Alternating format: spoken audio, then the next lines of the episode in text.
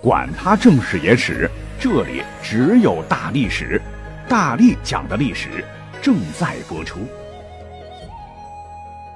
大家好，我是大力丸。昨天呢，我又看了一遍乌尔善导的《封神》第一部啊。说起来，呃，他二零一一年导的武侠喜剧电影《刀剑笑》，屎屁尿横飞，当时在场很多人观感不适，没看完就离开了。我是坚持到最后的，所以呢，我说我是舞蹈的影迷一点不过分。本来呢，我是不想聊这部电影的，可是我刚才呢，就是看到听友给我留言，就是关于第一部剧尾彩蛋的，不是三眼文太师这个征伐北海十五载霸气回朝吗？巨人般的魔家四将闪亮登场，路过城门时，魔家四将太高了，城门都撞破了，属于高大威猛型的这个战将，给大家惊喜之余留足的悬念。所以呢，这个听友问。那彩蛋中的四大天王有没有历史原型呢？他可能觉得这个四兄弟长得太帅帅爆了啊，很好奇。但其实啊，这个问题本身它就是个问题。所谓的四大天王，如果我没理解错的话，应该指的是佛教寺庙当中天王殿里供奉的四大天王这四大护法吧？其实他们跟小说《封神演义》当中的这个魔家四将有很大的区别。说，在传统的古人的神话宇宙观里边，整个世界有四大部洲，分别是西牛贺州、南瞻部洲、北俱泸州以及东胜神州。而咱们的地球呢，是南瞻部洲这个方位中的一个星球。而佛教中四大洲分别有一位天王在守护。你像东胜神州，就是东方持国天王，持持有的持国国家的国，意为慈悲为怀，保护众生，保护国度。故称驰名天王，人家呢有本名，不是中国的，是梵文，叫做毗提河。这个具体形象就是深青色紫发，面呈愤怒状，着红色甲胄，手持宝会琵琶。为啥持琵琶呢？这是表法的，一个是琴弦松了弹不出声，紧了就断了，要告诫这个信众行中道之法。另一个呢，就是这位天王应该是音乐爱好者，喜欢用音乐教化众生，使众生皈依佛教。而护持包括咱们小小地球在内的南瞻部洲的，乃是南方增长天王。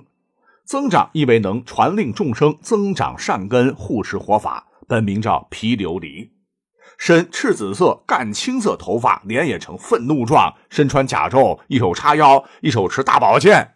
这个也有意义哈，宝剑象征智慧，慧剑斩断所有烦恼，也是为了保护佛法不受歪门邪道的侵犯。再来。护持西牛贺州的为西方广目天王，广大的广，这个眼睛的那个目啊，意为能以净天眼随时观察世界，护持人民。本名叫毗留波叉，身为红色，穿甲胄，手缠一条龙或者蛇，因为其为金翅鸟所化，能镇服龙王，故右手捉龙或小龙，表风调雨顺。最后护持北去泸州的乃是北方的多闻天王，本名毗沙门。多闻意为颇精通佛法，以福德闻于四方。左手握以银鼠，又称兔宝鼠，象征能赐无尽财富；右手持宝伞，则表风调雨顺中不可缺少的珍贵雨露。总的来说，就是降伏魔众，护持众生修行资粮。那这是古老的佛教当中的了哈。而《封神演义》中的魔家四将，你去仔细对比，跟佛教应该没有什么大的关系。原著交代，这哥四个原是镇守商纣嘉梦关的四名大将。那前头讲到的佛教四大天王，人家是管辖宇宙一方的大神，还是阳明。而魔家四将乃我中原本土人士，充其量虽身高异于常人，力大无穷，也有些道行，有些法宝，但终归是肉体凡胎的凡人，乃是截教金光圣母的门下。他们战死之后，才被姜子牙封为了我国本土道教玉皇大帝天庭的四大天王，辅弼西方教典，立地水火风之象，护国安民，掌风调雨顺之权。而实际工作就是天庭里灵山大门的守护者，相当于高级保安主管。那和佛教中的四大天王区别待遇、管辖范围一比，绝对不是一个等量级的哈。还没完，那在《封神演义》原著中。跟常人比，这四位长得是高大的不像样啊，但也就是两丈四尺多，那么三尺等于一米，算下来就七米三的样子。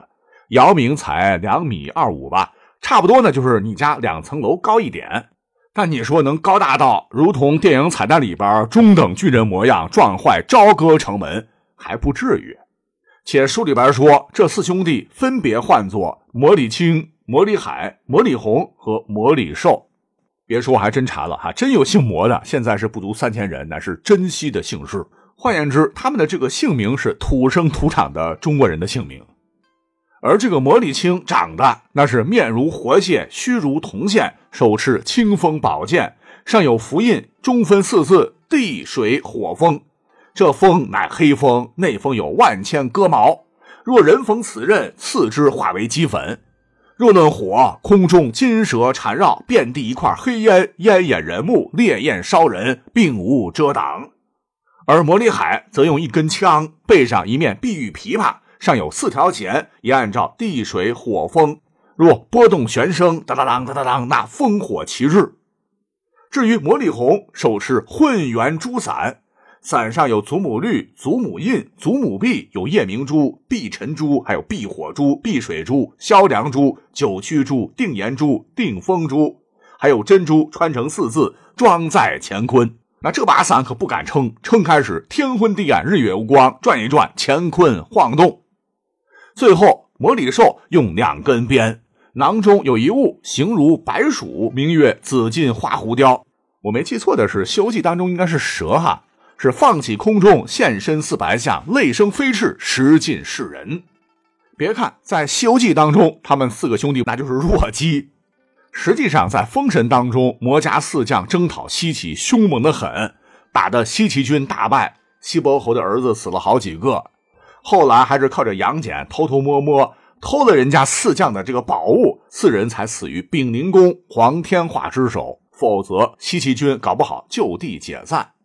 所以呢，从上述的描述，你也听得出来，魔家四将所在的这个截教，还有书中所讲的这个阐教，和佛教关系不大。那佛教四大天王并非魔家四将，应该是明代作者这个许仲林。借鉴了佛教四大天王的形象，艺术加工创造了这个魔家四将。也就是说，四大天王就是魔家四将，完全是《封神演义》的误导。呃，故而呢，以后再去这个佛教寺庙的时候，千万别对着四大天王的这个塑像啊说啊，这是魔里青、魔里海、魔里红和魔里寿。好，就这样啊，回答完了一位听友的这个问题啊，不知道你满意不满意？除此之外，还有小伙伴私信我说看那个文太师回朝那个彩蛋。这太监不是宣旨吗？因商太师文仲远征北海，苦战十年，今凯旋回朝。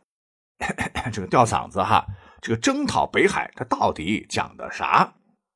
那我觉得哈，这个内容是可以讲的。咱们下面呢还有点时间，就单讲一下第二季的大 boss 文太师的故事。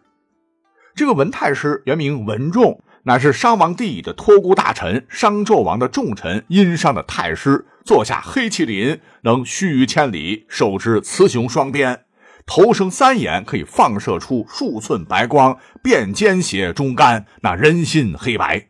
书中还交代，文仲幼年曾拜师结教碧游宫的金光圣母门下，是学成五十载以后才下山辅佐帝爷，那法力无边。听到这儿，哎，你明白了哈？魔家四将原来和文太师是同门师兄弟的关系。那既然讲到这儿了啊，我们就多说一嘴。这书中所谓的神通广大的截教，现实生活中没这样的宗教，乃是《封神演义》以及《八仙得道传》中这个创造的，是借鉴了道教的内容。所谓道法自然，天人合一，主张上道无德，下道为德。大道五十眼，四十九为定数，一线生机顿去。那截教的教义就是截取这一线生机，演化六道，因此得名。什么？您没听懂啊？听不懂就对了啊！不故弄玄虚的话，小说不好看。而截教老大为通天教主，座下四大弟子：多宝道人、金灵圣母、无当圣母、龟灵圣母，另有乌云仙、金箍仙等随侍七仙。因门人弟子多为禽兽异物，常被阐教嘲笑是杂交品种，不分披毛戴角之人，师圣卵化之辈，皆可同群共处，不够正宗啊！故而截教和阐教水火不容。而《封神演义》贯穿始终都是这两个教派在相爱相杀，简言之就是神仙打仗。而与文众邪恶的一方相对应的，就是正义的一方阐教。其实也别太得意啊，因为这个阐教它也是虚构的。小说、评书、戏曲里边都说此教乃元始天尊所创，门下早期大弟子就是南极仙翁，另有福德之仙云中子。而二代弟子中有广成子、赤精子、黄龙真人、太乙真人、巨留尊、文殊广法天尊以及普贤真人、慈航道人等十二上仙。要说明的是，哈，在当时儒释教三教融合的大背景下，这个文殊广法天尊以及普贤真人、慈航道人，他们既是道教中的神奇，但他们对应的还是佛教的普贤菩萨、文殊菩萨以及观世音菩萨。除了这些大神，阐教还有几位记名弟子，如姜子牙、申公豹等。那么，在《封神》第一部电影当中，陈坤演元始天尊，和二代目的弟子一同参悟，觉察到要魔乱人间的这种末世幻象，这才决定要将女娲娘娘遗留的封神榜交与人间共主，方能平息干戈。这时，黄渤演的姜子牙误闯入结界，毛遂自荐。元始天尊认为此乃天意，便让姜子牙降落凡间，完成封神，重回天地秩序。虽说这一段戏份不多，但基本符合原著的。更有意思的是，哈，这个相对于截教、阐教啊，虽说呢也是许仲林脑细胞艺术加工的，可是很多人不晓得的是，阐教这个教派的名称可是实打实的根据历史真实事件取的。那《封神演义》不是明代人写的吗？曾经，明世宗朱厚熜，也就是嘉靖帝，在嘉靖十三年（一五三四年）的时候，曾亲自给龙虎山上清宫的道士邵元节一枚刻有阐教辅国的玉玺和新榜符。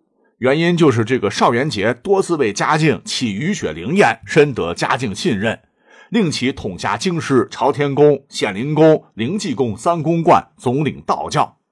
而阐教这一名称。阐有阐发、阐明、开辟之意，被这个作者直接拿来杜撰了。交代完背景，我们再回到我们的主题。那师出截教，能和姜子牙打平，差点灭了七岐军的这位文太师，他是领兵征战北海，竟然耗费了十五年才最终凯旋，那比武王伐纣时间还要长数倍，这又是怎么回事呢？其实啊，原著当中第一回就提到。说纣王七年春二月，忽有战报到朝歌，说袁福通等北海七十二路诸侯造反了。太师文仲奉敕北征。中间呢，咱没有提到，是直到第二十七回，文太师才班师，在九间殿觐见纣王，他还无比感慨地说：“仰仗天威，感陛下洪福，方灭北海妖孽，是斩逆剿贼，征伐十五年。”这个妖孽一语啊，就道出了为何要苦战十五年的原因，就说明北海之地有异常强大的妖怪军团，这些怪妖种种迹象表明，应该跟这个上古魔神蚩尤刑天的族裔密切相关。这帮宵小又跟逆贼相互勾连，狼狈为奸，这才缠住了大军十五年。但更重要的是，这些妖怪军团幕后还有一位上古大神，应该是大神之首。这便是女娲娘娘，所以呢，纵使截教第三代头牌弟子文太师有移山倒海之能，也只能陷入苦战。而让文太师更不知道的是，随后同为宰相，应该是与之匹敌的姜子牙为首的阐教，将会令其命丧绝龙岭。那我们就看第二部吧。